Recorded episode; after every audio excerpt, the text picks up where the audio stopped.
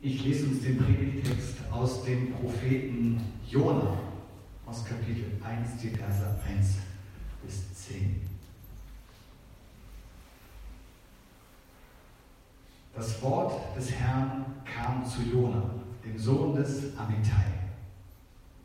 Auf, geh nach Ninive, die große Stadt, und rede ihr ins Gewissen. Ihr böses Tun ist mir zu Ohren. Da machte Jona sich auf den Weg aber genau in die andere Richtung. Er wollte vor dem Herrn nach Tarschisch fliehen. Als er in die Hafenstadt Jaffo kam, lag dort ein Schiff, das nach Tarschisch fuhr.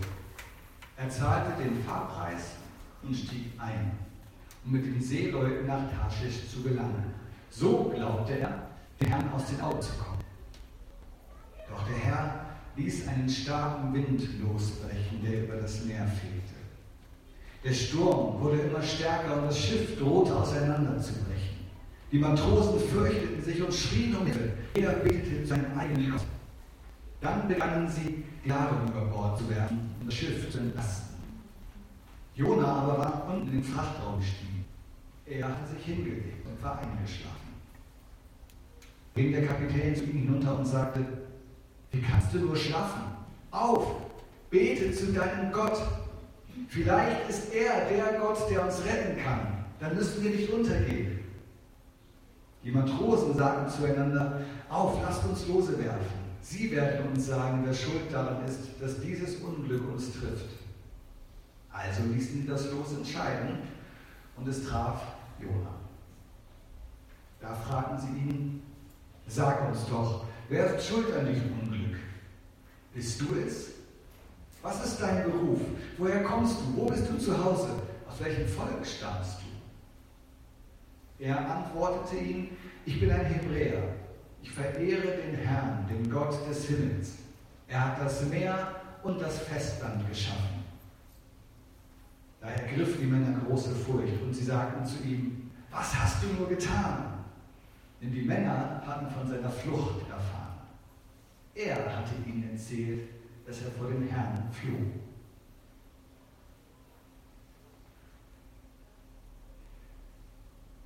Liebe Gemeinde, das Richtige zu tun, das kann manchmal im Leben richtig schwierig sein.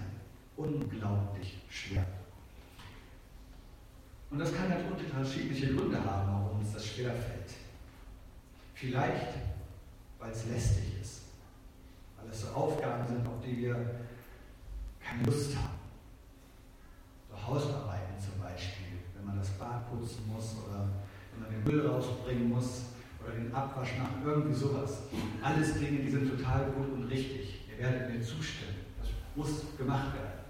Und trotzdem auch Dinge, die so das Potenzial in sich tragen, vor sich hergeschoben zu werden, obwohl man weiß, es hilft ja nichts, ich muss es tun. Es kommt der Augenblick, kann ich dem nicht mehr ausweichen.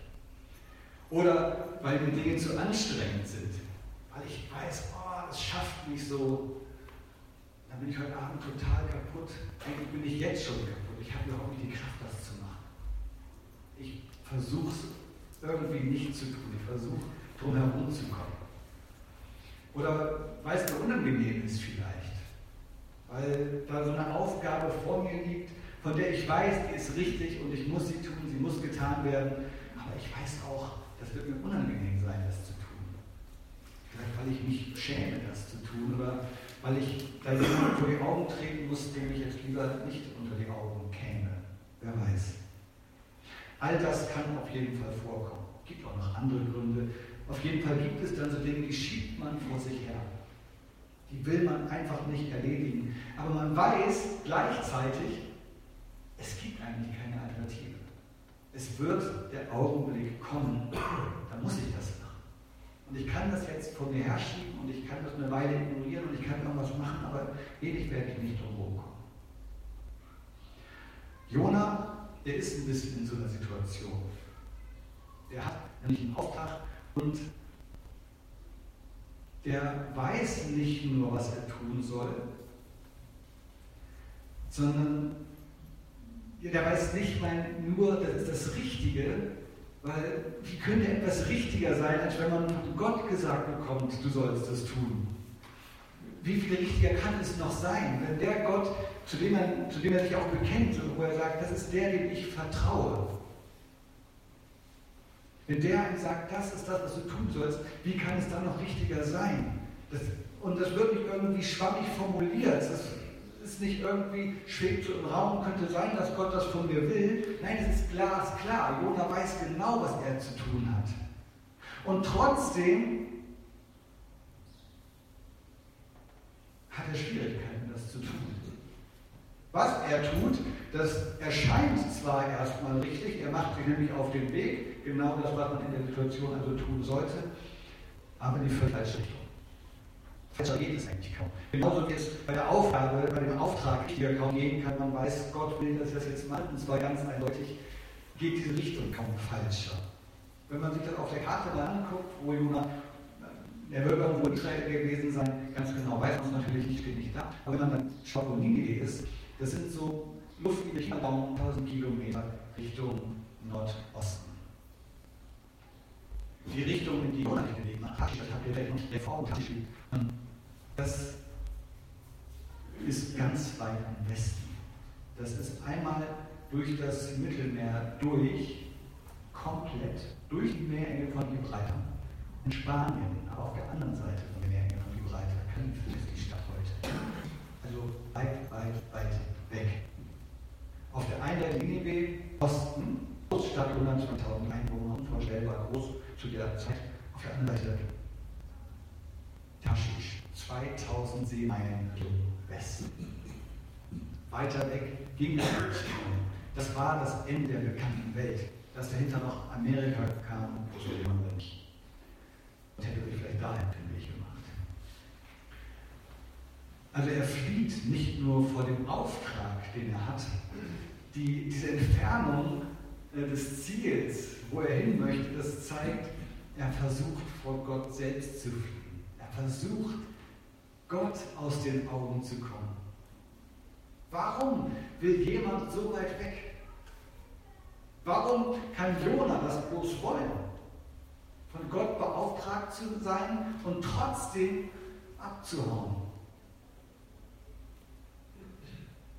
Der ist doch ein Prophet. Wir lesen das ja aus dem Propheten Jona. Der, der, der, ist einer, der ist wahrscheinlich gewohnt, dass Gott ab und zu mal zu ihm spricht. Und als Prophet wird er auch gewohnt sein, dass diese Aufträge und das, was er ausrichten muss, vielleicht nicht immer ganz angenehm ist. Aber trotzdem ist er doch ein Prophet Gottes. Und als solcher nehme ich an, vertraut er doch grundsätzlich in die Güte Gottes. Er hat doch da ein gewisses Grundvertrauen sicherlich gehabt, dass das, was Gott vorhat, schon gut sein wird. Und wenn er dieser Güte vertraut, dann wird er doch gleichzeitig auch sich denken können, okay, der Auftrag mag unangenehm sein, aber mir wird bestimmt nichts passieren dabei. Gott wird mir doch nicht einen Auftrag geben, der am Ende zu meinem Schaden sein wird, oder? Aber vielleicht flieht er auch vor diesem Auftrag Gottes nicht trotz der Güte, in die er vielleicht vertraut hat, sondern ja genau wegen der Güte Gottes. Denn was, wenn er nach Ninive kommt und den Menschen dort diesen Auftrag, äh, die, diese, äh, das, was er ihnen sagen soll, ausrichtet und es passiert das, womit er ja eigentlich nicht rechnen kann, dass sie nämlich umkehren tatsächlich.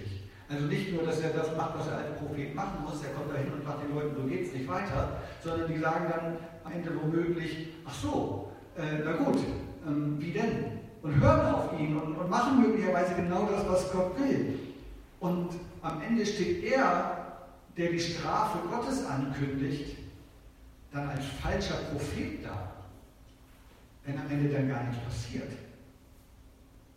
Also vielleicht will er sich nicht auf den Weg nach Ninive machen, um seinen eigenen Ruf nicht zu gefährden. Weil er der Güte Gottes doch vertraut und denkt, ich weiß ja, wie es ausgeht. Gott, am Ende ist er dann gnädig und dann bin ich der Blöde, der da hingegangen ist und gesagt hat, Gott wird euch strafen und dann straft Gott überhaupt nicht. Und wie sehe ich denn dann aus? Oder vielleicht will er auch nicht dahin gehen, trotz der Güte. Weil er den Eindruck hat, ich werde hier als Lamm unter Wölfe geschickt. Ninive, die Leute sind böse. Gott, du sagst es doch selber. Du sagst, ich soll da hingehen, weil die Leute böse sind. Was habe ich denn dazu erwarten? Das ist nichts, worauf man sich besonders weit wahrscheinlich zu Leuten zu gehen, wo Gott sagt, die sind böse und deswegen musst du dahin. Wir wissen gar nicht genau, was diese Bosheit sein soll. Das wird uns hier nicht gesagt, aber es wird schon Gründe gegeben haben.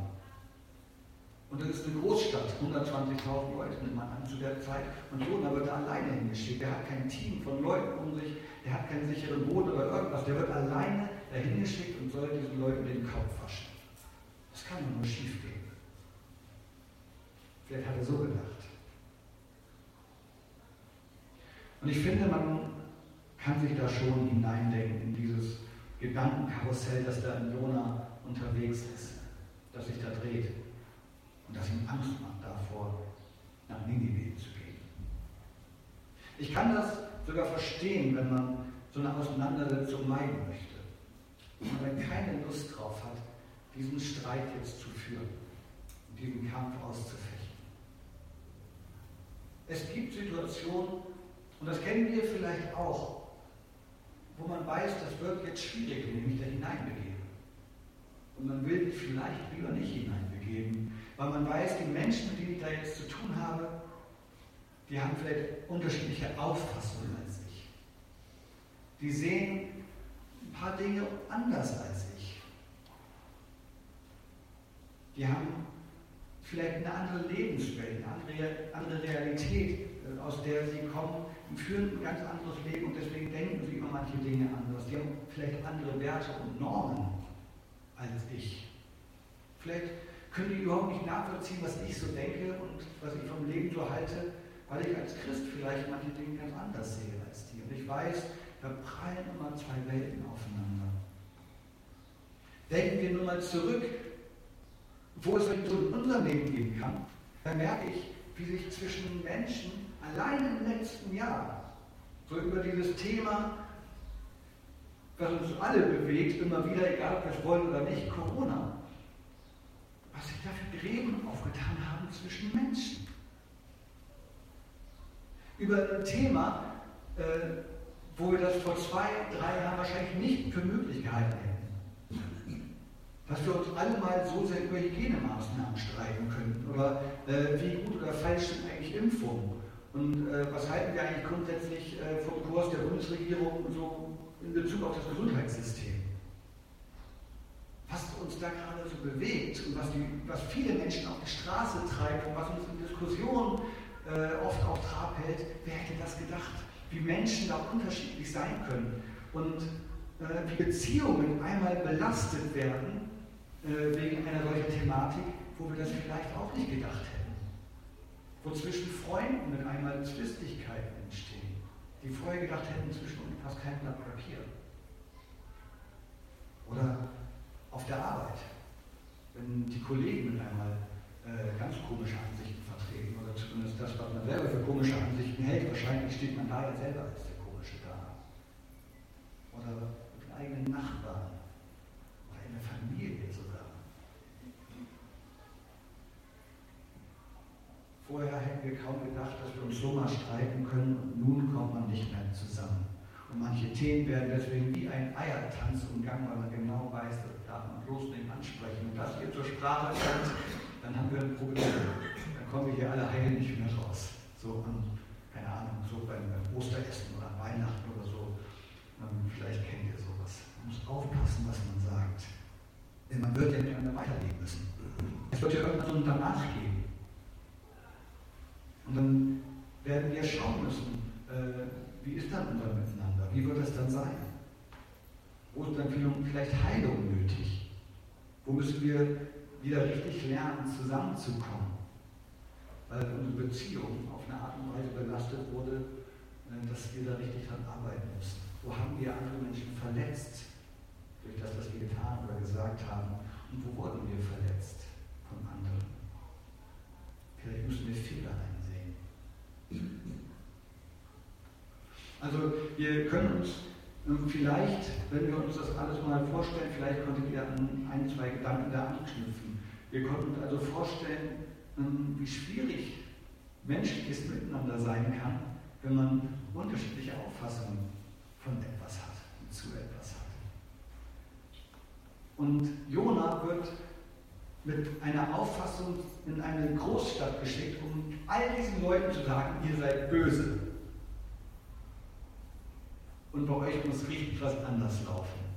Und er wird alleine losgeschickt, um das zu tun. Und die Leute, die das gehört haben, die diesen Text früher gehört haben, als die den Propheten Jona gelesen haben, die werden gewusst haben, woran, worin diese Bosheit Ninives bestand. Denn es musste offensichtlich nicht mal extra erklärt werden. Wenn die den Propheten Jona gelesen haben und da wird gesagt, Gott hat Jona losgeschickt, weil die Ninive so böse waren, dann werden sie sofort gewusst haben, ja, verständlich, Ninive, wissen wir schon Bescheid. Äh, das wird fast so eine sprichwörtliche Bosheit gewesen sein. Die Menschen hatten sofort ein Bild im Kopf, zumindest in Israel, und wussten, so wie die da drauf sind, da bist du wahrscheinlich lieber nicht hin. Gefährliches Unterfangen.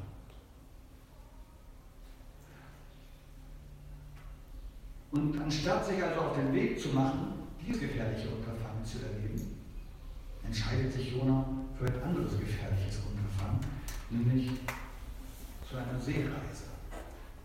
Auch zu dieser Zeit nicht das allersicherste Verkehrsmittel. Kann so einiges schiefgehen. In der Antike noch weit mehr als heute. Und wie gefährlich so eine Schiffsreise sein kann, das würde er bald erfahren. Wir haben ähm, wir haben das gehört. Zumindest den Anfang. Wir haben ja das Ende noch gar nicht mitbekommen. Da hat der Text äh, uns unterbrochen oder ich habe uns unterbrochen. Nicht, weil es nicht weiterging, ähm, sondern einfach nur, weil ich uns mit diesem Text vielleicht wieder hineinholen wollte, wenn ihr die Geschichte kennt. Und wenn ihr gerne wissen möchtet, wie es weitergeht, ich erzähle noch ein bisschen, aber im Detail könnt ihr es auch gerne nachlesen. Das schafft man auch heute Nachmittag. Jona ist gar nicht so lang.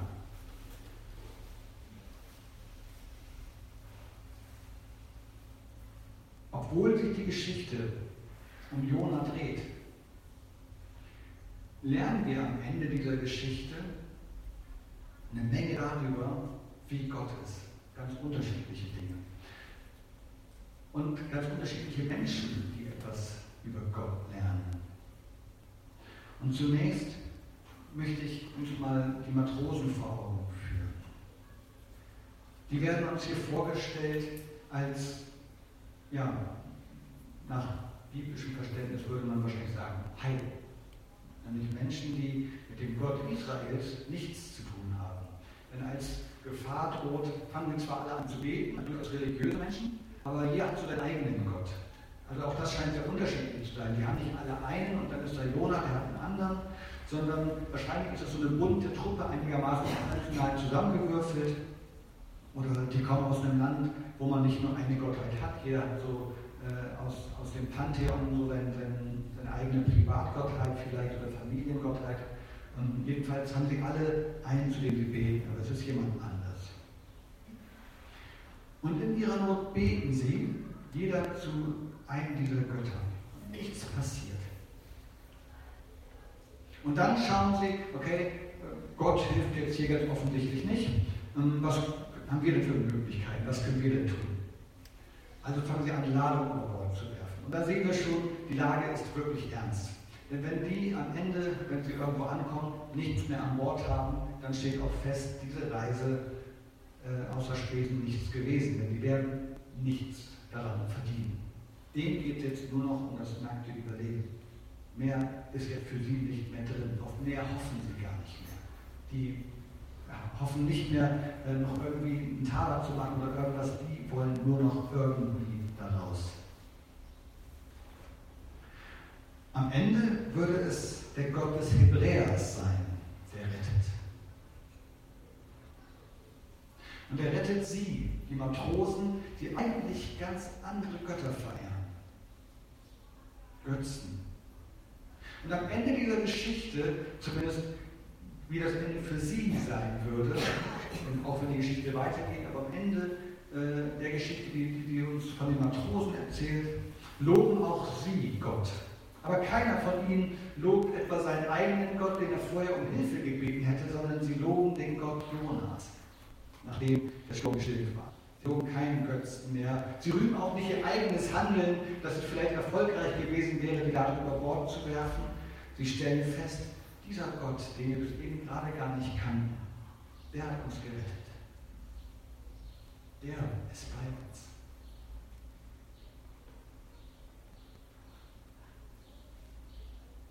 Jona, der wird es nicht mehr mitbekommen haben, der war schon weg, verschwunden von Bildfläche. Man könnte fast sagen, vom Erdboden verschluckt. Aber es würde nicht ganz richtig sein, er wurde verschluckt von einem Fisch. Und drei Tage würde er also im Bauch dieses Fisches sein und lernt zu beten. Sogar er. Er, der vorher die Lippen nicht auseinandergekriegt hat, wenn es darum ging, zu Gott zu sprechen. Der sich nicht mit Gott unterhalten hat, als Gott ihn beauftragt hat, der Gott nicht widersprochen hat oder um einen anderen Auftrag gebeten hat, der nicht mal gebetet hat, als Gefahr auf dem Boot bestand, der nicht gebetet hat, als die anderen ihm gesagt haben, jetzt bete doch wenigstens mal. Selbst da spricht er kein Gebet. Erst als er vom Fisch verschluckt worden ist und es für ihn völlig klar ist, ich komme aus dieser Situation höchstwahrscheinlich nicht mehr lebend hinaus. Das war's.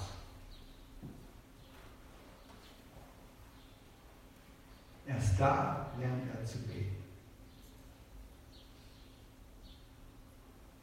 Und er betet übrigens einen Psalm und lobt Gott und dankt Gott für Rettung, die er noch gar nicht erlebt hat. Eigentlich erlebt er gerade das Gegenteil. Nach drei Tagen aber wird er ausgespuckt. Der spuckt ihn wieder an. Und Jonah ist gerettet. Er, der nicht aus Versehen im Leben irgendwo mal die falsche Ausfahrt genommen hat, der nicht nach bestem Wissen und Gewissen gehandelt hat und irgendwie versucht hat, das Leben schon irgendwie richtig zu leben, aber dann ist es schief gegangen. Man weiß ja, wie das manchmal ist, obwohl man alles versucht hat, richtig zu machen. Nein, er, der sich ganz bewusst gegen Gott entschieden hat, der ganz bewusst gesagt hat, ich werde nicht das tun, was Gott von mir möchte. Der extreme Schwierigkeiten hatte, selbst in der Not den Weg zu Gott zu finden obwohl er wahrscheinlich wusste, dass er jederzeit zu ihm beten kann. Er, der zu große Angst hatte, der hat erlebt, trotz all seines Scheiterns und Versagens, Gott hat gerettet.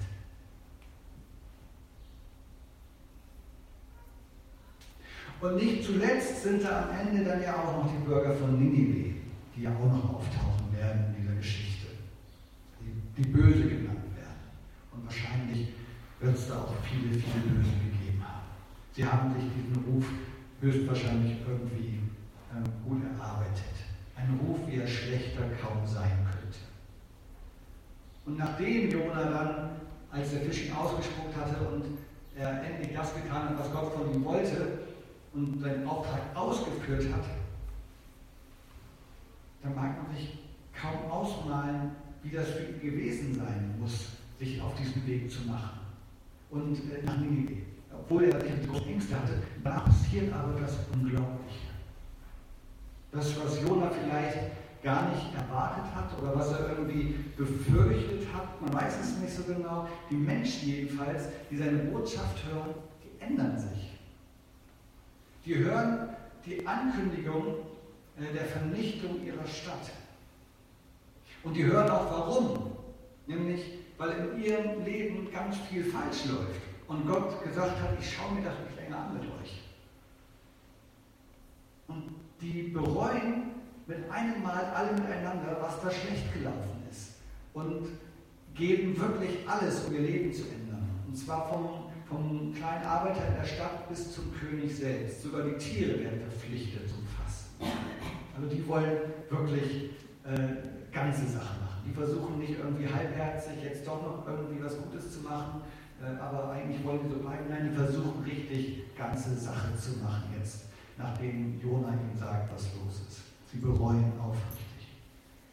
Und Jona, der wie das Lamm unter Wölfe geworfen wurde, der wird erkannt als der oder als das, was er ist, nämlich als einer, der Worte Gottes spricht,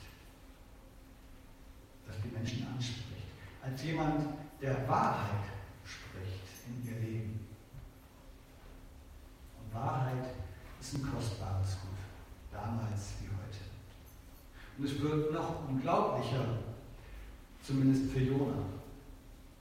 Denn nicht nur, dass diese Menschen tatsächlich umkehren und was ändern in ihrem Leben, dass die wirklich ernsthaft bereuen. Nein, Gott rettet.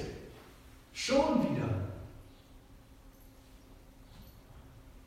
Eine Geschichte, die scheinbar ohne Umwege beginnt, nämlich mit einem glasklaren Auftrag, der genau vorgibt, was los ist. Gott sagt zu Jona, geh nach Ninive, mach dich auf, geh in die große Stadt und rede ihr ins Gewissen, denn ihr böses Tun ist mir zu Ohren gekommen. Dieser ja, sehr geradliniger Auftrag, aber die Geschichte, die daraus entspinnt, ist eine ganz andere, gar nicht so geradlinig. Anders als man vielleicht denken könnte, wenn man diesen Auftrag hört und auch das, was Jona den Leuten in Ninive zu sagen hat, geht es am Ende nicht um Vernichtung. Es geht nicht darum, ein Exempel zu statuieren oder, wenn dann überhaupt, ein Exempel der Gnade. Denn Gott, er rettet in dieser Geschichte immer wieder, wieder und wieder. Und er rettet jeden, der sich ihm zuwendet. Jeder, der in dieser Geschichte auftaucht, der sich irgendwie an Gott wendet, der wird am Ende gerettet. Sei es jemand, der Gott schon kennt, der das Reden Gottes in seinem Leben schon gehört hat, aber der innerlich irgendwie blockiert ist und trotzdem nicht das tun kann, was Gott von ihm möchte, obwohl er es weiß, der gelähmt ist von Angst und diese Angst verhindert, dass er das tut, was Gott von ihm möchte, der nicht mal beten kann. Oder sei es jemand, der ganz andere Götter bisher in seinem Leben angebetet hat. Ob das irgendein Götze ist, irgendjemand, den er wirklich für Gott gehalten hat und wo er dachte, das ist jemand, der wird schon in meinem Leben was zu tun haben. Oder ob jemand ganz andere Götter hat, die er in seinem Leben anbetet. Ob das das Geld ist, ob das die Karriere ist, was auch immer das sein kann. Oder sei es sogar jemand, der bekannt ist für seine Bosheit. Der so böse ist, dass es sogar sprichwörtlich ist. Jemand, vor dem man wirklich und ernsthaft Angst haben kann. Gut begründete Angst. Jeder, der sich Gott zuwendet, wird gerettet.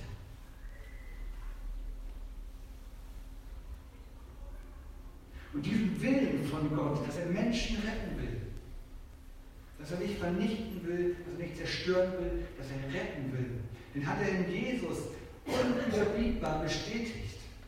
Denn so hat Gott die Welt geliebt, dass er den einzigen Sohn gab, damit jeder, der an ihn glaubt, nicht verloren geht, sondern ewiges Leben hat. Genau das will Gott für alle Menschen. Rettung. Und Rettung, die nicht nur mit unserem Leben was zu tun hat, sondern Rettung sogar über den Tod hinaus. Ewige Rettung.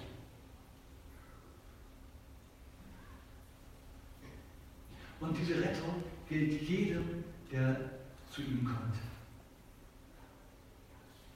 Das gilt auch uns. Ganz egal, wer wir in dieser Geschichte sein mögen. Ob wir wie Jonah vielleicht manchmal sind und fliehen und wissen, was gut und richtig ist, aber das manchmal einfach nicht auf die Reihe kriegen. Oder ob wir wie die Matrosen sind, die irgendwie die Hilfe im Leben oft am falschen Ort suchen oder im eigenen Handeln und versuchen aus eigener Kraft was zu schaffen und die vielleicht so einen, so einen Hinweis nochmal brauchen, um Hilfe tatsächlich auch am richtigen Ort zu suchen. Oder selbst, wenn manches in unserem Leben manchmal einfach schlicht böse genannt werden kann. Gott an seine Liebe, an Wille zu an seine Gnade gilt. Amen.